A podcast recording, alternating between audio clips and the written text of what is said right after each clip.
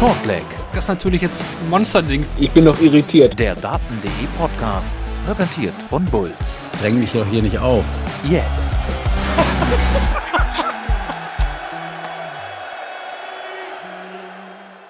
Drei Deutsche in Runde 3, das gab es noch nie bei der PDC-Weltmeisterschaft. Aber heute war es soweit. Nach Gabriel Clemens gestern folgen Florian Hempel und Martin Schindler. Und es war ein unglaublicher Abend, überhaupt ein unglaublicher Tag.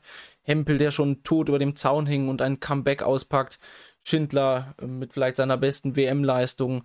Und nachdem gestern so ein bisschen die Gesetzten getaumelt haben, sind sie dann heute auch durchaus reihenweise rausgegangen. Und das ist fast schon das Richtige für die 150. Folge, wenn ich mich nicht vertan habe, von Shortleg, dem Daten.de Podcast. Präsentiert bei Bulls. Das wollen wir heute alles besprechen. Mein Name ist Moritz Ketner und dafür habe ich heute an meiner Seite aus dem Daten.de Team Kevin Barth. Hallo Kevin. Hallo, spät, aber eigentlich ja genau das Richtige, hier jetzt nochmal ein bisschen über die Geschehnisse des Tages zu reden. Und das tun wir dann erstmals in dieser WM auch als Trio. Wir haben heute einen Gast dabei und freue mich sehr, dass heute Pero Ljubic mit dabei ist. Hallo Pero. Hallo Jungs, äh, guten Abend. Ja, vielleicht äh, einmal vorweg direkt an dich die Frage, Pero. Ähm, wie viel hast du von der WM bis jetzt gesehen? Schon so ein persönliches Highlight mit dabei. Ähm, was ist dein Eindruck? Also bis auf äh, zwei, drei Spiele habe ich fast alles gesehen. Äh, meistens die Nachmittagssessions, äh, wo ich gearbeitet habe, da habe ich nicht viel mitbekommen, meistens das erste Spiel. Aber sonst habe ich es äh, ganz gut äh, mitverfolgt und äh, fast alles gesehen. natürlich redet man jetzt über einen jungen Luke Littler, aber wie gesagt, wirklich tolle Überraschung. Also sowas habe ich selten gesehen. Also wirklich toll.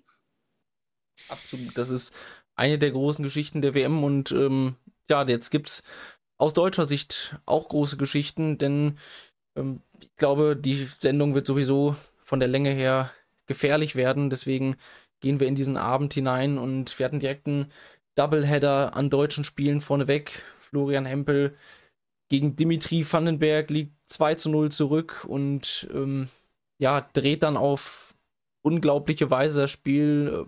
Kevin, sortiert das gerne für uns ein. Ja, also das, das, es hat ja schon verschiedene Aufholjagden auch bei dieser WM gegeben. 0-2 kann man ja drehen, haben wir ja schon öfter gesehen, aber diese Art und Weise und es sah halt einfach am Anfang nicht gut aus. Also im ersten Satz war Dimitri definitiv zu packen. Flo ist 2-0 vorne, Dimitri kommt zurück.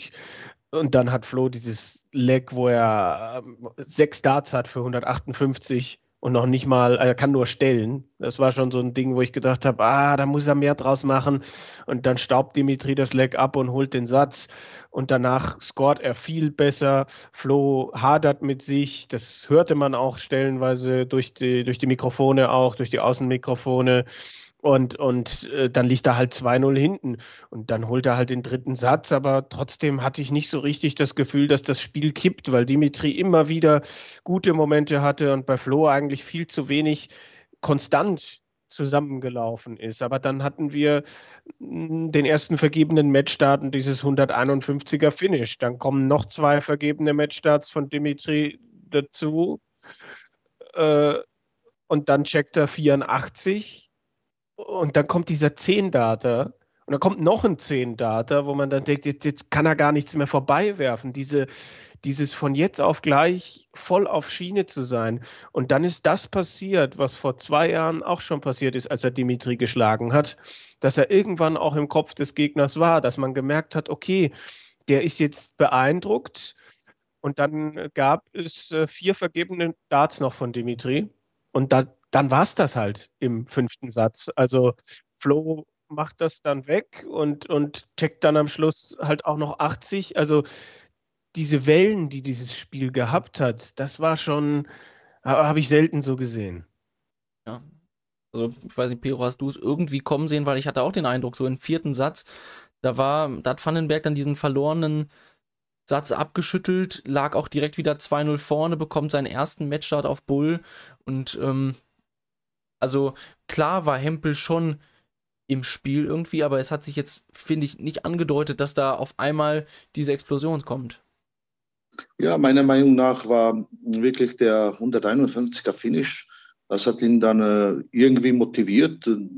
Er hat, danach hat er wirklich äh, wie ausgewechselt gespielt. Also immer so zwei Triple, äh, gute Legs, äh, die zwei Zehn da. Also auf einmal, wie gesagt, äh, am Anfang hat ihm äh, das Score gefehlt. Die Doppel, die Doppel, also die waren super von Anfang an. Die, was er gehabt hat, die hat er ziemlich alle genutzt. Und äh, das war vielleicht dann auch ausschlaggebend mit dem 84er-Check. Das war auch wichtig. Also er hat kaum was verpasst. Und dann äh, mit guten Scores, dann äh, war er immer, immer gut dabei. Also wirklich äh, tolles Spiel. Super Comeback. Ja, der Dart auch da oben links, echt in der Doppel 6 in der Ecke drin. Das ist dann das, das, was dir dann einfach gelingt.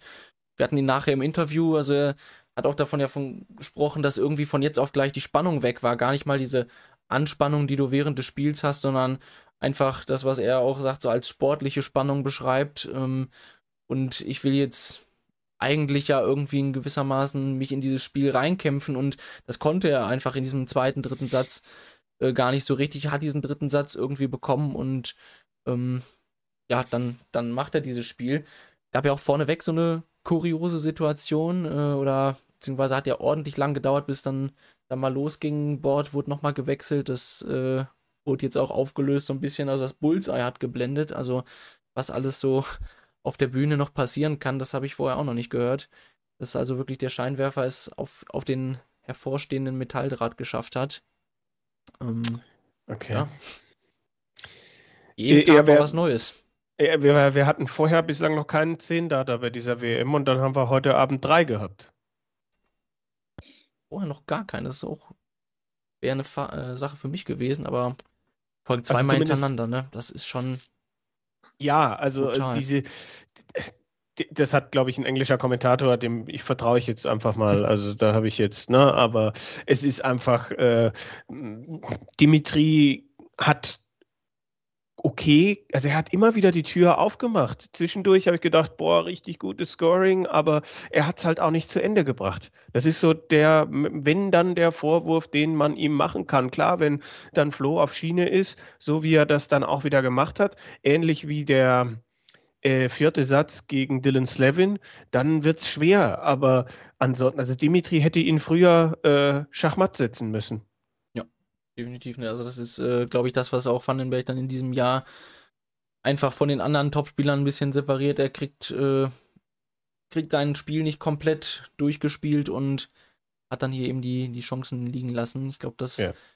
nehmen wir so mit. Florian Hempel, das bedeutet natürlich eine Menge für seine Tourkarte. Meinte selber, dass es gar nicht so auf dem Schirm hatte, aber ähm, das dürfte jetzt alles in trockenen Tüchern sein bei Flo Hempel. Damit geht es nächstes Jahr in eine nächste Runde. Profi-Jahr und einige Jahre jetzt schon dabei. Da springen wir jetzt vielleicht drüber und schaffen den Übergang zu Martin Schindler. Ähm, der ist, wie gesagt, einige Jahre dabei, hat aber erst dieses Jahr dann so richtig Bühnenpräsenz, finde ich, bekommen. Das Spiel gegen, gegen Michael Smith letztes Jahr, das war schon so ein bisschen das große Herauskommen und ja, dieses Jahr dann zwei Viertelfinals und auch heute Peru 97er Schnitt knapp über 50% auf Doppeln. Das war, glaube ich, eine komplett reife Leistung von Martin.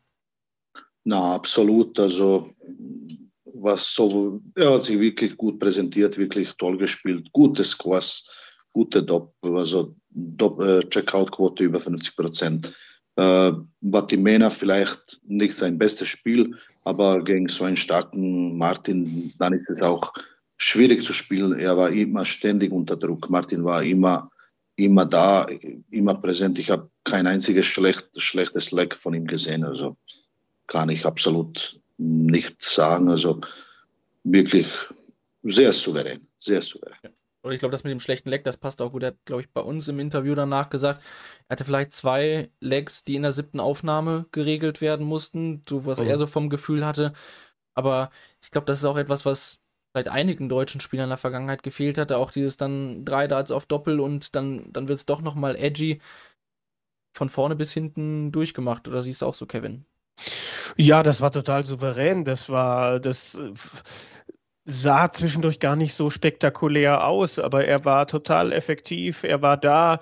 Ich kann mich jetzt auch nochmal an einen 174er Setup für 24 Rest erinnern, der im zweiten Satz genau im richtigen Moment gekommen ist. Und dann ähm, hatte man auch nie so richtig das Gefühl, dass es ihm entgleitet. Jermaine war dann auch vielleicht ein bisschen unkonstant, konnte nicht immer Druck aufbauen. Aber ich glaube, spätestens als dann Martin mit dem 74er-Finish im vierten Satz breakt, auch genau zum richtigen Moment war dann der Deckel drauf, wie ich so schön eigentlich immer am Ende unserer Sendung erst sage. Aber äh, ja, es war Timing, es war alles da und wenn er musste, dann hat er reagiert. Also ähm, als Kompliment gemeint, war es vielleicht das langweiligste, der langweiligste Sieg eines Deutschen im Ellipelli? Ich weiß es nicht, aber äh, ohne das jetzt, ne, es war, es war einfach, es war gut, es war, hatte alles Hand und Fuß, es kam kein großes Drama auf, aber trotzdem war es gut zum Anschauen, auf jeden Fall. Ja, ich glaube, für Deckel drauf dürfte es kein Trinkspiel geben hier bei uns. Das ist, äh, ist ganz gefährlich. Man Satz 3 ähm, klar, die, die Nummer könnte kippen, die 170 kommen von Vatimena und dann kriegt Schindler ja den ersten Matchstart, sogar 145 auf Tops. Ja. Und davor hatte Vatimena auch eine perfekte Aufnahme mit im Leck drin, also auch äh, keine Selbstverständlichkeit, sich diesen Matchstart überhaupt zu erspielen. Und dann spielt er den vierten Satz mit 3-0 3-0 runter, auch die 74, die du ansprichst, der bewegt sich um die Doppel 16 nochmal rum, weil er den eigentlich ein bisschen blockiert hat, bleibt ruhig ähm, und hat da dieses Break. Break sofort dabei. Ich meine, äh, ich weiß nicht, wie du es siehst, Pero, aber ich finde, das ist schon sowohl bei Schindler als auch bei Clemens auffällig. Im letzten Jahr war das auch so, wie oft die in einen Decider mit einer 180 reingekommen sind, wie oft wir auch jetzt sehen bei Gaga diese Finishes gegen Manlock Jung, auch bei Schindler heute, diese 74 ist ja auch nur eines von vielen Beispielen, aber ähm, dass diese Momente einfach mitgenommen werden. Ja, ich denke, ich denke, alle beide sind äh, Top-Leute äh, durch die ganze Tour. Also ich sag mal, sie haben schon gegen, gegen jeden äh, Guten gewonnen und äh, wirklich gute Spiele absolviert. Und das ist dann äh, irgendwie wird es zur Routine. Also ich sage gestern auch äh, Gaga auch super Timing gehabt, obwohl da, da Hugo Leung absolut äh, nicht schlecht gespielt hat. Der hat wieder fast das gleiche Spiel wiederholt wie, die, wie gegen Van der Ven. Aber Gaga hat wirklich diese guten Momente gehabt äh, mit dem 140er Check, äh, mit dem 180er zum richtigen Zeitpunkt. Also da ist schon äh, wirklich, äh, man sagt, kann sagen, die sind wirklich ähm, schon alte Hasen auf der Tour, die spielen zumindest so. Also ja. absolut gute Top-Leute. Also man sieht es halt jetzt langsam, ne? dass die, diese Erfahrung dann sich irgendwann auch bezahlt macht an so einem Abend wie, wie heute jetzt bei Martin oder wie gestern bei, bei Gaga auch.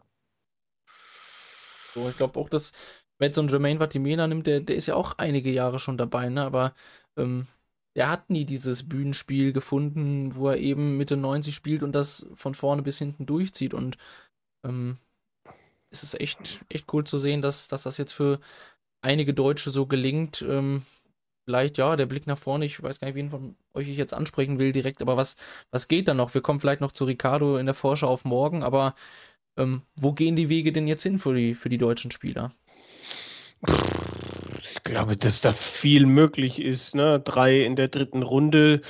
Glaube, mm, dass, dass, mm, dass Martin durchaus noch eine Runde gehen kann. Scott Williams wird ein interessantes Spiel, aber da hat Martin, glaube ich, auch alles, was es braucht, um da weiterzukommen.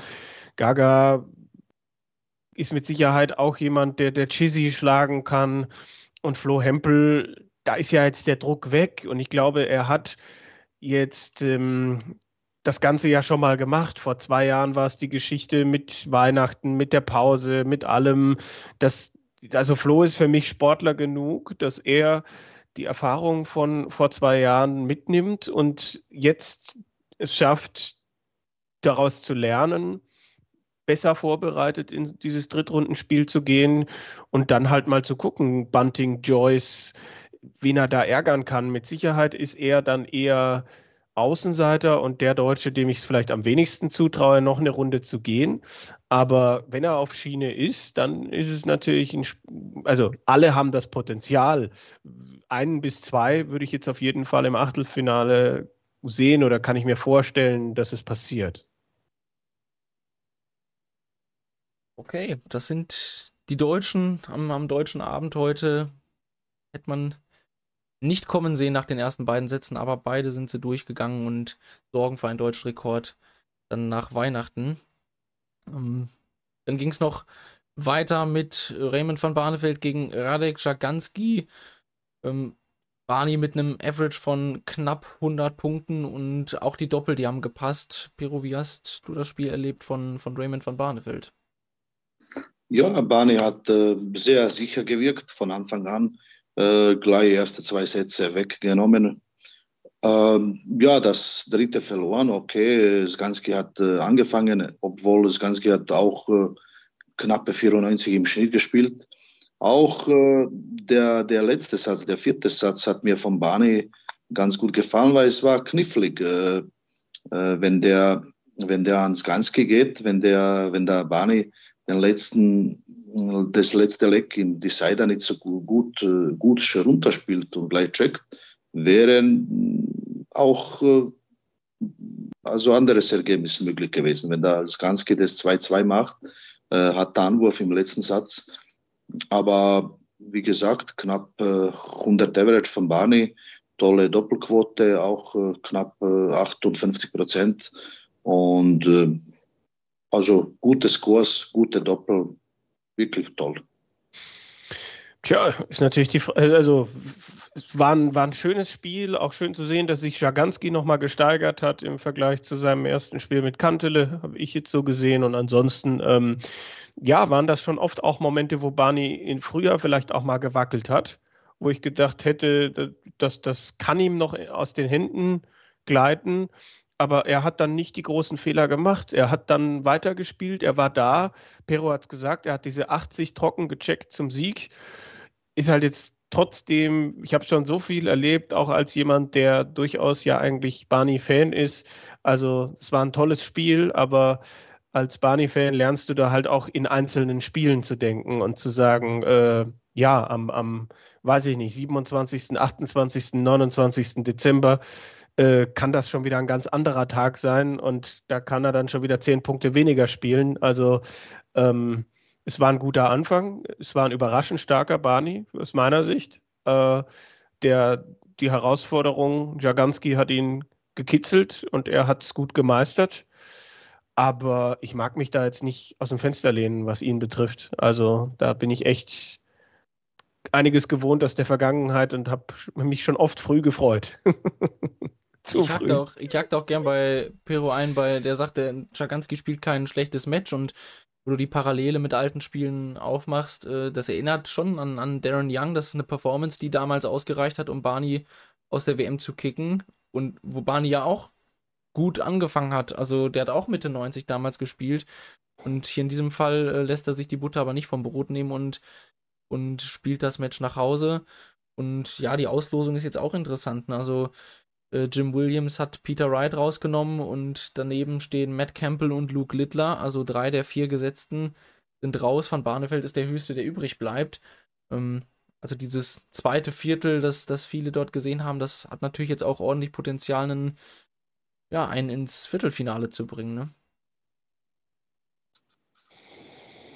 Aber das soll das erstmal gewesen sein, denn ins Viertelfinale streben vielleicht auch zwei aus, der, aus dem ersten Viertel denn dort gibt es jetzt das Duell zwischen Ross Smith und Chris Doby und der hatte heute aber auch zu kämpfen. 3 zu 2 siegt er gegen William O'Connor und Pero hat, glaube ich, sein auch komplettes Leistungsniveau abrufen müssen.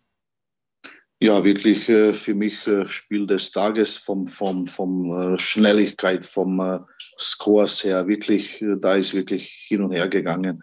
Äh, Doby hat souverän angefangen, ähm, William O'Connor äh, gut nachgelegt äh, und äh, wie gesagt, dann hat Dobi im vierten Satz wieder ein bisschen Probleme mit den Doppels gehabt. Aber er, der, der Score, der hat heute super gepasst. Also das hat ihn dann rausgezogen, mehr oder weniger, weil äh, O'Connor konnte ein, ein zwei Auf, Aus, Aufnahmen dann immer mithalten und somit, äh, also meiner Meinung nach, verdient der Sieg vom Dobi. Und äh, man kann gespannt sein, äh, was als nächstes kommt. Ich glaube, 103 Average hat er gespielt und wirklich tolles Spiel, Spiel hingelegt. 10 zu 7 das 180er Verhältnis, also das hat dann auch, äh, du sagst im Score dafür beigetragen, sprichst den vierten Satz an, er hat die Chancen auf 2-1 zu stellen, kassiert stattdessen das Break von 105 und ähm, dann ist Willie O'Connor auf einmal, auf einmal da in der Partie. Weiß nicht, Kevin, hast du das so eng kommen sehen? Ähm, besonders weil Doby ja sein echt Spitzenniveau ausgepackt hat.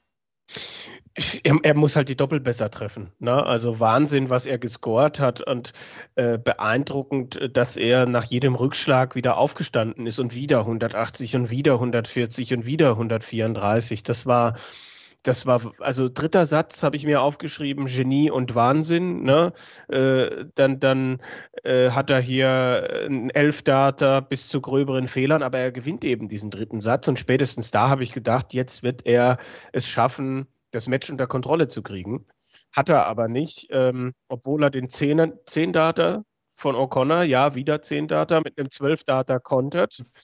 Und, und dann, wie du sagst, er verpasst Doppel, O'Connor checkt die 105, gleicht aus und dann verpasst Doby wieder Doppel und äh, Kass, äh, also Breakchancen. Und äh, da habe ich gedacht, puh, zum ersten Mal, wo, wo O'Connor 1-0 im fünften vorne war, da habe ich mhm, gedacht, mhm. boah, jetzt, jetzt, äh, äh, jetzt lass Doby mal kurz nachdenken, mal zwei Minuten nichts treffen, dann ist das Spiel vorbei. Aber das passiert eben nicht. Er kommt zurück, und nutzt dann aber seine Chancen, äh, macht 70 zu und entscheidet damit das Spiel. Damit bekommen wir jetzt ein Duell. Ich habe das so ein bisschen auch, auch in der Vorschau herbeigeredet, weil ich dachte, ja, Doby und Ross Smith, das sind vielleicht zwei, die, die auch darauf warten, den, den Weltmeister im Achtelfinale dann rauszunehmen oder ähm, wenn er da überhaupt nicht hinkommt. Jetzt hat sich Michael Smith aber extrem gut präsentiert. Weiß aber nicht, wie, wie seht ihr dieses Spiel, Pero, du vielleicht, ähm, Doby gegen Ross Smith, weil für beide ist ja auch die Frage, ähm, ja, einen TV-Titel haben sie jeweils geholt, aber wo ist jetzt auch mal der nächste tiefe Run danach? Ja, wird sicher interessant, äh, Doby gegen Smith. Aber meiner Meinung nach, so was ich gesehen habe, schätze ich äh, Doby ein bisschen stärker ein, hat auch zum Schluss, also das ganze Jahr, also auch wirklich tolle, tolle Ergebnisse gehabt vom, äh, vom hohen Averages, vom, äh, ich glaube, Ross mit äh, kann da nicht ganz mithalten, denke ich mal. Wird sicher interessant, aber ich sehe äh, den Doby vorne. Also. Wenn es so weitergeht wie heute, wird das auf jeden Fall 180er regnen in, in dieser Partie. Da geht's für uns wahrscheinlich am besten in den Nachmittag rein. Ähm, auch da gehen wir die, die Matches chronologisch durch. Ähm, wir haben den ersten Tiebreak und damit auch gleich das erste Sudden Death dieser WM bekommen. Brandon Dolan und Mickey Menzel geben sich äh, bis aufs letzte Leg. In diesem letzten Satz kann keiner den Anwurf seines Gegners breaken. Ähm, Pero, ich weiß nicht, hast du es dir angetan, konntest du das heute Nachmittag sehen. Das war ja ein absoluter Marathon von Match, in dem sich aber auch beide nichts geschenkt haben. Ja, am Anfang ein äh, bisschen gemächig, alle beide in das Spiel reingekommen äh, und am Ende wirklich äh, tolles, spannendes Spiel äh, gewesen. Auch beide mit äh, super Averages, äh, mit 95, beide. Ähm, Statistik spricht zwar für eine Mickey Menzel, das Ganze vom, vom den 180ern, von der Checkquote. Aber zum Schluss gewinnt doch der Brandon Dolan das Entscheidungsleck und okay, man kann sicher sagen, war wirklich Spieler auf gleicher Ebene, aber letztendlich vielleicht äh, hat der Anwurf entschieden sozusagen. Ja, äh, Menzel scoret da halt nicht gut genug bei 5-5 und da reicht Dolan ein 16-Data. Menzel hat einen Set-Dart im ersten. Das ist vielleicht nochmal ein Knackpunkt gewesen. Ja, und Menzel gewinnt am Ende des Match zumindest nach Lex. Ne? Ja. 15 zu 13 Lex, aber 2 zu 3 in den Sets. Und das ist das erste Mal, dass das in dieser WM passiert ist. Ja, das, das hatte ich mir nämlich auch aufgeschrieben. 15, 13, das Leck-Verhältnis gewinnt den zweiten und vierten Satz deutlich, aber Dolan hat auch gezeigt, äh, was der Vorteil des Anwerfers machen kann. Ich hatte nachher nochmal reingeschaut, es gab doch einige Breaks, das hatte ich gar nicht so auf dem Schirm, weil gerade dieser letzte Satz halt immer hin und zurück geht. Da, da, siehst du, was du bekommst, wenn zwei Spieler konstant sind und Menzel, der, der fast die 151 auspackt. Dolan, der drei Set, oder nicht drei Set Darts, sondern drei Darts verpasst, um auf 2-1 zu stellen und Menzel hätte da diesen riesen Moment erzeugen können. Ähm, aber sollte das Break nicht sein, rettet sich später noch mit einer 148 in ja. den Decider rein. Das war auch ein Riesenmoment, wo er nach den ersten beiden Darts nochmal eine kurze Pause macht und mitten in die Doppel 14 rein. Ähm, ja, aber fand auch für Dolan, war glaube ich ein ähm, auch starkes Spiel für ihn zu sehen, dass er das aushalten kann und trotzdem jedes Mal den Anwurf ähm, ja dann am Ende durchziehen kann. Ist nicht durchgezogen als Seed, als gesetzter Spieler des José de Sousa. Auch er gewinnt den ersten Satz äh, knapp mit 3 zu 2 und dann geht das Ganze aber in eine ganz andere Richtung. Jeffrey de Graaf erreicht erstmals die dritte Runde bei einer WM. Ähm, für dich auch die, die große Überraschung, Pero? Ja, auf alle Fälle. Äh, ja, von, vom Sosa, okay, war kein, kein schlechtes Spiel jetzt. Aber der Graf hat wirklich toll gespielt, vor allem die letzten zwei Sätze. Äh, Sosa, er ist nicht mehr der, den wir ihn kennen. Vor, vor, vor zwei Jahren hat er wirklich mega gespielt. Da, da ich weiß nicht, wie viel 180er das er gehabt hat, äh, aber das ist nicht der alte Sosa wie vor circa zwei Jahren. Er hat auch ähm, die Tour des auch kaum Ergebnisse, gute Ergebnisse gehabt. Hm, früher hat er äh, fast äh, bei jedem Player Championship war er top, immer vorn dabei, einige gewonnen und, und heute, also, aber trotzdem äh, sehr überraschend, dass da Jeffrey wirklich toll, toll gespielt hat, wirklich gute Checkout-Quote gehabt hat und verdient gewonnen, kann man nicht sagen. Und, und er hat den ersten Zehner gespielt, habe ich zumindest gelesen, jetzt gerade nochmal. Also, ja, im vierten ja Satz. genau. Das heißt, er einen, Flo zwei und Willie O'Connor einen. Das heißt, wir haben heute vier Stück gehabt, um das nochmal Zahlen einzuordnen. Aber ja, gerade ab dem dritten Satz hat de Sousa ganz, also beim Score viel liegen lassen und wenn er dann mal Chancen auf Doppel bekommen hat, auch nicht wirklich äh, viel genutzt davon. Ähm, und, und kein Break in den ersten beiden Sätzen, habe ich mir auch noch aufgeschrieben. Gab, glaube ich, einige Chancen, aber ähm, ja. auch äh, D'Souza, der am Anfang dachte ich, er, er, fängt plötzlich an zu rechnen, wirft sowas wie äh, Bullseye, um sich 157 Rest zu stellen, oder beziehungsweise traf dann das Single Bull, äh, um dann wieder wenig später völlig ohne Not einen Tops-Tops-Versuch zu starten, ähm, der dann schief geht. Dann kriegt er bei 80 Rest doch nur einen auf Tops. Der Graf sagt Danke und und nimmt das im ersten Satz dann mit. Also Sosa hatte so Momente 318 in sechs Darts, aber insgesamt ja einfach, er hat okay gespielt. Der Average steht am Ende bei 94 Punkten knapp, aber ähm, da war nichts dabei, wo ich jetzt sage, ja, der Sousa, äh, der, der kommt nochmal oder wo ich, das, wo ich das Gefühl hatte, der reißt das Spiel jetzt an sich und ja. das ist ihm, glaube ich, komplett verloren gegangen, diese wilden Momente, die er zwischendurch, die hat er immer drin, aber es, es passiert halt nichts Besonderes mehr. Diese, dieses 138er Finish, das war, glaube ich, auch jetzt ohne großen Druck. Da, da hat er mal so einen Lauf gehabt im zweiten Satz für einen ganz kurzen Moment, aber mehr dann halt auch nicht. Ne? Also das, ja. das gehört dazu. De Graf macht das, macht das super, spielt natürlich im vierten Satz mit perfektem Timing, diesen 10 Data, sechs perfekte Darts dabei gehabt und zieht damit in die nächste Runde ein. Da steht auch Christoph Ratajski gegen Jamie Hughes, war vielleicht ja, vom, vom Niveau her auch insgesamt das, das schwächste Spiel des Tages, aber kommt hier 3-1 durch gegen Jamie Hughes. Ähm, ja, was machst du aus der Leistung des, des Polish Eagle hier, Pero? Ja, ähm, ein bisschen, ich würde es ein bisschen glücklich bezeichnen, obwohl also da Jamie Hughes hat seine, seine Chancen gehabt, vor allem äh, für den zweiten Satz hat, ja. hat er zwei Satzstarts gehabt. Und äh, wenn er das macht, äh, schaut es äh, wahrscheinlich anders aus. Er hat auch teilweise noch einige, einiges liegen lassen, aber so ein bisschen, äh, der Ratajski hat ein bisschen äh, besser gescored, kommt mir vor. Und dann zum Schluss halt die Routine. Also ist dann zum Vorschein gekommen, hat er dann die letzten zwei Sätze gewonnen, war vielleicht ein bisschen besser. Er hat besser, besser gesagt weiter so gespielt und Hughes ist doch ein bisschen runtergefallen, auch vom Average her, auch von den Doppel her, was er gehabt hat. Die hat er dann auch teilweise drei daneben geschmissen und so. Aber im Endeffekt, äh, Ratajski verdient gewonnen, äh, kann sich sicherlich noch steigern. Äh, in der nächsten Runde wird sicherlich noch interessant.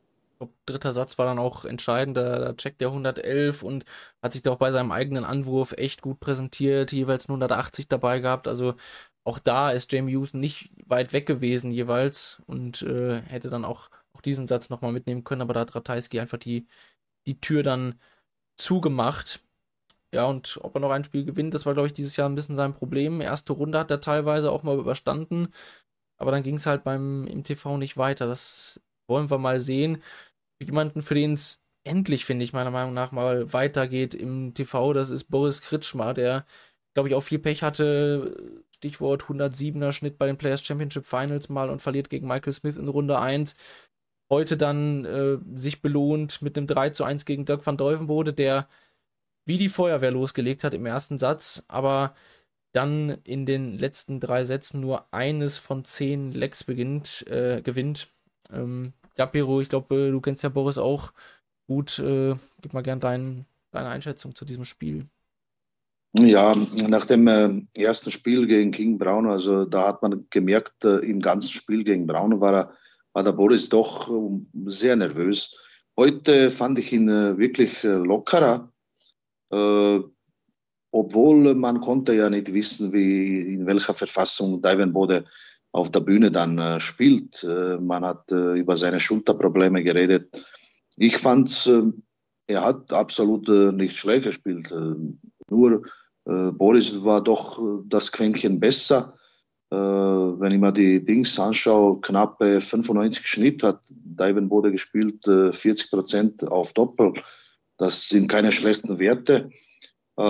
ich denke, Boris ist ein Riesentalent.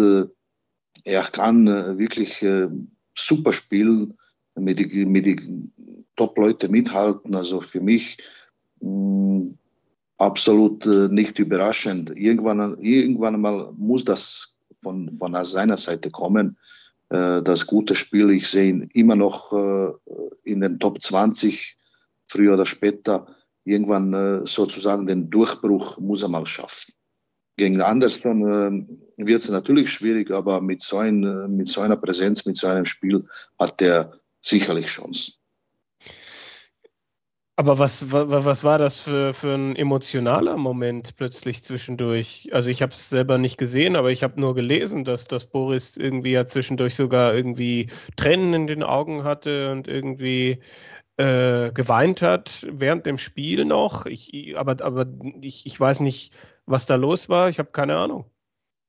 Ich muss jetzt aber also, Entschuldigung, Black Pero, du hast es mitbekommen? Äh, so, äh, ich habe es ich hab's ein bisschen äh, auf Facebook auch. Äh, mir ist es auch so vorgekommen, äh, nach dem äh, Gewinn des dritten Satzes.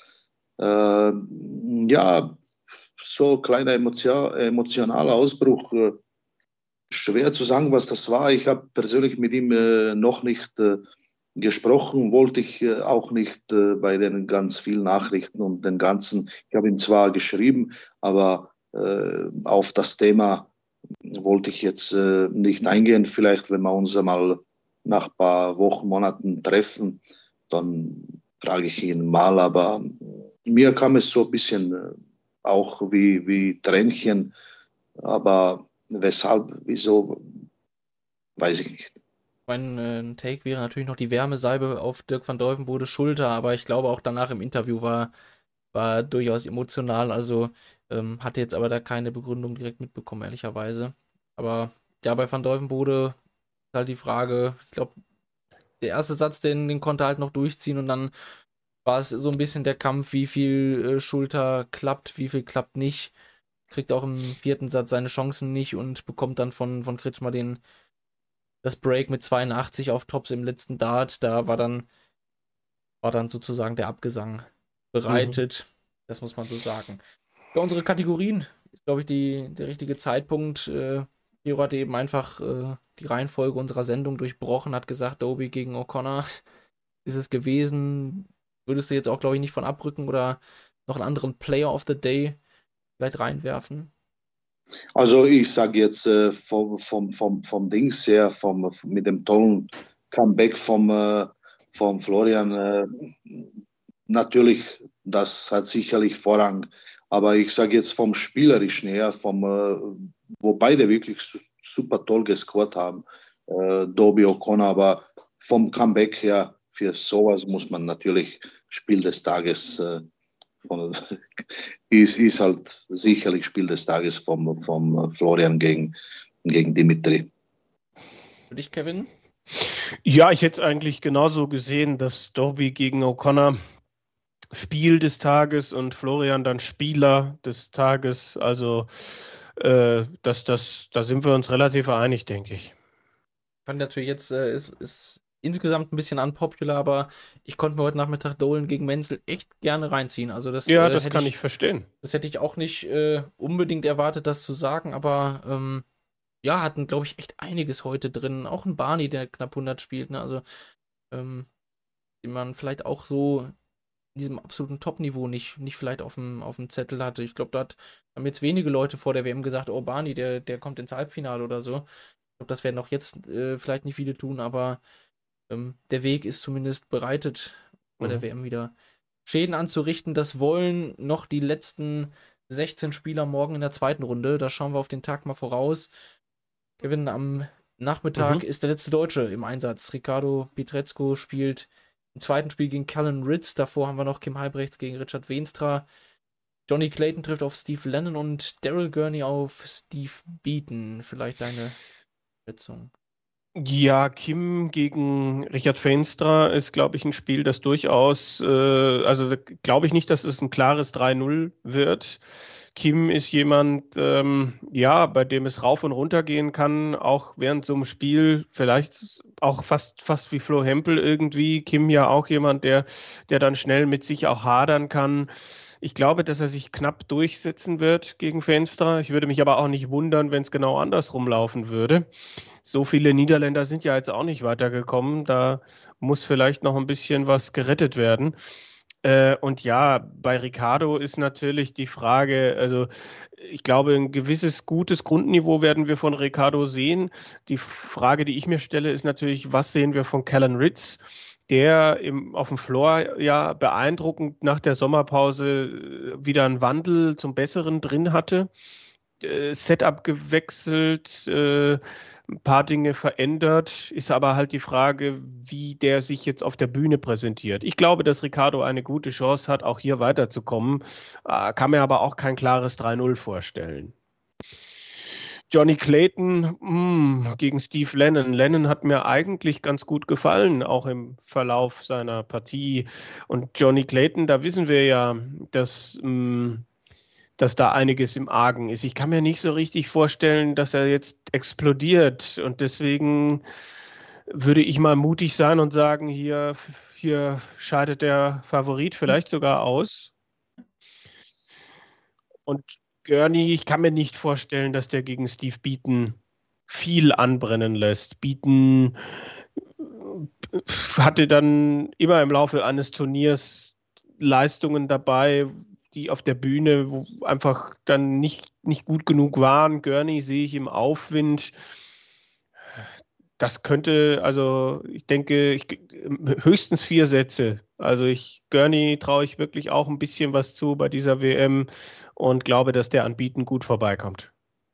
Okay, also klar, der Len-Take finde ich schon echt mutig. Also ähm, könnte auch ich mir durchaus vorstellen, so ähnlich wie Ratais gegen Hughes heute, ähm, mhm. der durch die erste Runde durchkommt, aber dann irgendwie in so einem Spiel ähm, doch beim Gesetzten noch, noch zu weit weg ist, aber warum nicht? Ähm, einen englischen Abend haben wir dann gewissermaßen, weil die letzten Gesetzten, die wir dort im Einsatz haben, allesamt aus England kommen. Ryan Searle trifft auf Tomoya Goto, auch eine der Überraschungen der, der ersten Runde. Josh Rock gegen Barry van Peer.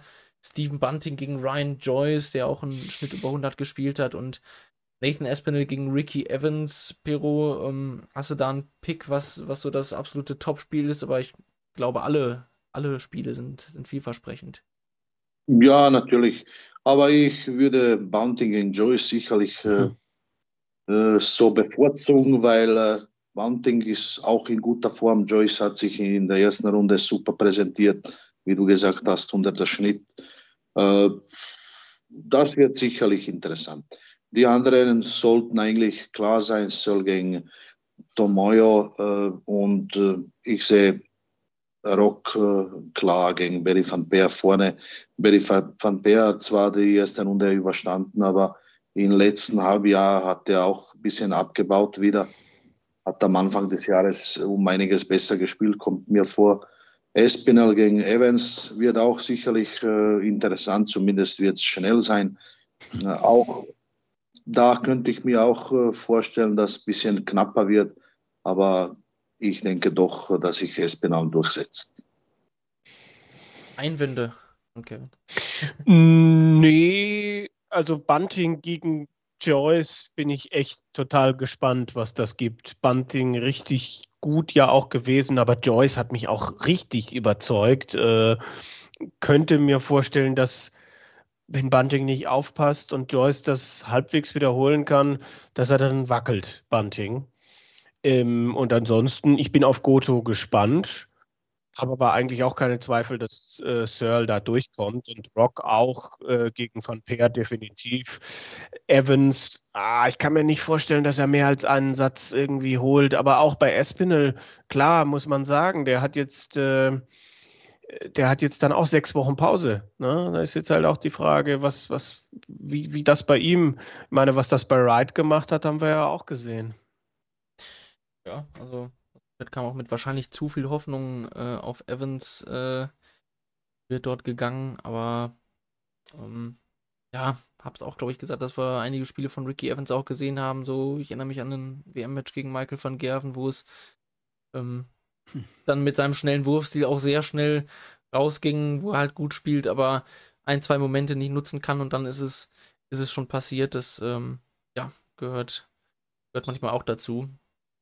Ich glaube, dann ist das das, worauf wir uns morgen freuen dürfen. Heute haben wir uns, glaube ich, sehr gefreut, dass zwei deutsche Spieler durchgegangen sind. Die meisten hatten in unserer Umfrage nur Schindler vorne gesehen. War, glaube ich, auch das, was die meisten erwartet haben. Aber Florian Hempel hat das Ding doch gedreht und erreicht damit die dritte Runde. Frage für morgen ist natürlich, ob wir dann ein deutsches Quartett sogar nach Weihnachten bekommen. Das wäre natürlich schon, schon Wahnsinn, wenn das, wenn das aufgeht. Aber ganz ehrlich, Pietrezco ist, glaube ich, auch bei den Buchmachern leichter Favorit gegen Ritz. Das ist gegen den Gesetzten auch eher selten der Fall. Von daher sehen wir mal, was, was da passiert. Ähm, tja, sonst vielleicht jetzt gerade zum Abschluss, Pero, ähm, wo du wo du schon bei uns mal dabei bist, ähm, haben wir eben auch über Boris Kritsch mal ein bisschen gesprochen. Ich, ich habe in die Folge vom letzten Jahr kurz reingehört. Ähm, da war die Hoffnung da äh, Richtung World Cup. Ähm, auch, auch mit ihm spielen zu dürfen. Ähm, ja, wie nimmst du jetzt dein Jahr so wahr und ähm, wie hast du das dann verfolgt mit World Cup etc.? Ja, mein persönliches Jahr, also mit, ich habe ein bisschen Probleme mit dem Dart halten. Äh, also die Form passt absolut nicht. Äh, habe in letzten, also das ganze Jahr über ganz schlechte Ergebnisse gehabt, habe ein paar WDF-Turniere gespielt. Jetzt zum Schluss geht es eh ein bisschen besser. Die letzten Monate, ein, zwei Monate geht es wieder. Äh, World Cup of Darts, äh, schwierig, äh, schwierig. Es ist, man weiß ja nicht, äh, wie wird man äh, berücksichtigt. ich bin davon ausgegangen, dass Challenge Tour ausschlaggebend war.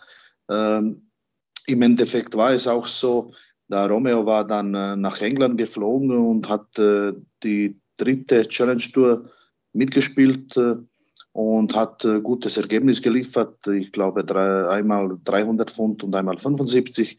Ich habe mit Mühe und Not in Hildesheim nur 75 gemacht. Somit war er vor mir. Und ich glaube, das war ausschlaggebend für Nominierung zum Weltcup. Sie haben sich wirklich gut präsentiert, äh, sind äh, weitergekommen gegen die Australier knapp vielleicht gescheitert, äh, war vielleicht ein bisschen mehr drinnen, aber im Endeffekt wirklich tolles Ergebnis, die Gruppe geschafft und ich sag mal, wirklich tolles Ergebnis. Was, was nimmst du dir vielleicht so fürs, fürs nächste Jahr vor? Ich meine, äh, jetzt haben wir auch diese Entwicklung Next Gen, ist das ein Thema oder ähm, ja, äh, oder beziehungsweise ja. vielleicht so getrennt, was, wie nimmst du das jetzt Thema, wahr? Thema ist es äh, eventuell, aber ich bin mir gar nicht sicher, ob ich als kroatischer Staatsbürger da mitspielen Ach, kann. Hilfe, Entschuldigung, ja. Es gibt, es gibt schon gewisse Leute mit, äh, mit äh, verschiedenen äh, Pässen, die auch in Deutschland unter unter kroatischer Flagge äh, auch äh, äh, Qualis gespielt, European Tour Qualis gespielt haben oder unter serbischer oder äh, ich glaube sogar unter britischer Fahne war auch mal einer. Hm, schwer zu sagen, äh, was da ausschlaggebend ist, ob man als, äh, wenn man den Hauptwohnsitz hat oder muss man Staatsbürger sein von den drei Ländern oder keine Ahnung. Muss mich noch informieren. Ja aber wäre, wäre heute interessant, äh, vielleicht Eisenstadt ist nicht so weit weg. Äh, wenn die Form passt, würde ich sogar hm, vielleicht äh, in Hildesheim auch spielen oder, oder in Sindelfingen. Aber muss ich mir anschauen. Ein paar WDF-Turniere jetzt am Anfang des Jahres. Q-School werde ich auslassen und dann schauen wir, was kommt. Ja, aber so schnell kann das gehen. Man redet gerade über den kroatischen World Cup und fängt dann über die Super League und Next Gen zu reden, aber klar, äh, in Österreich wohnhaft, das verwirrt dann. Äh, ich meine, ich meine, ich, ich, weiß jetzt auch nicht, äh, also soweit ich weiß, gibt es da schon auch, die, ich glaube jetzt nicht, dass Jeffrey de Graaf so schnell die schwedische Staatsbürgerschaft bekommen hat. Also ich, ich will damit sagen, ich glaube, du musst so und so lange in einem bestimmten Land gelebt haben und dann kannst du bei der PDC auch sagen, du spielst für ein bestimmtes Land, weil ich bin mir nicht sicher, ob Mensur inzwischen den österreichischen Pass hat. Ich glaube, ich glaube auch nicht, äh, dass er den Pass hat. Aber es war, es war ja äh, vor ein paar Jahren, vier, fünf Jahren, wann das gekommen ist, äh, da musste man sich entscheiden. Man musste äh, mhm. entweder würde ich für Österreich spielen, aber ich muss die österreichische Staatsbürgerschaft beantragen. Mit dem Ziel, mit der Beantragung kann ich dann für Österreich schon spielen. Ich muss es noch nicht bekommen haben. Äh, so haben es genau der Robi Marjanovic gemacht, der Dragutin Horvat, die werden es äh, in Zwischenzeit schon bekommen haben. Aber wie du sagst, Kevin, äh, vielleicht, dass da Jeffrey noch nicht die Staatsbürgerschaft hat, aber er hat es wahrscheinlich beantragt. Mhm. Wahrscheinlich das dann ausschlaggebend. Vermutung kam gerade auch aus Gogarten, dass Jeffrey im Zweifel die schwedische Staatsbürgerschaft hat, aber ja, das werden wir mal verfolgen, wer da so alles mit dabei ist, bevor wir jetzt hier in so Nation-Ding noch abdriften. Ähm, es war auf jeden Fall sehr schön, dass du dabei warst, Pero. Vielen Dank ähm, für deine Einschätzung vom heutigen Tag. Danke, danke für die Einladung. Jederzeit gerne. Äh, Kevin, dich auch. Äh, freut mich, dich wieder gesehen zu haben. Man trifft sich wieder mal und. Ja, ich, ich, ja, äh, dir, dir äh, schöne erholsame Zeit jetzt, schöne Feiertage auf jeden Fall und äh, viel Erfolg im, im kommenden Jahr und äh, ja, bis bald mal wieder. Danke, danke.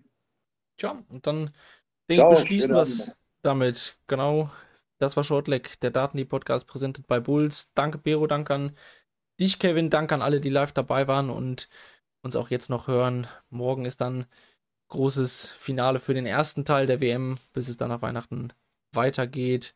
Und damit würde ich sagen, macht's gut, bis die Tage. Ciao.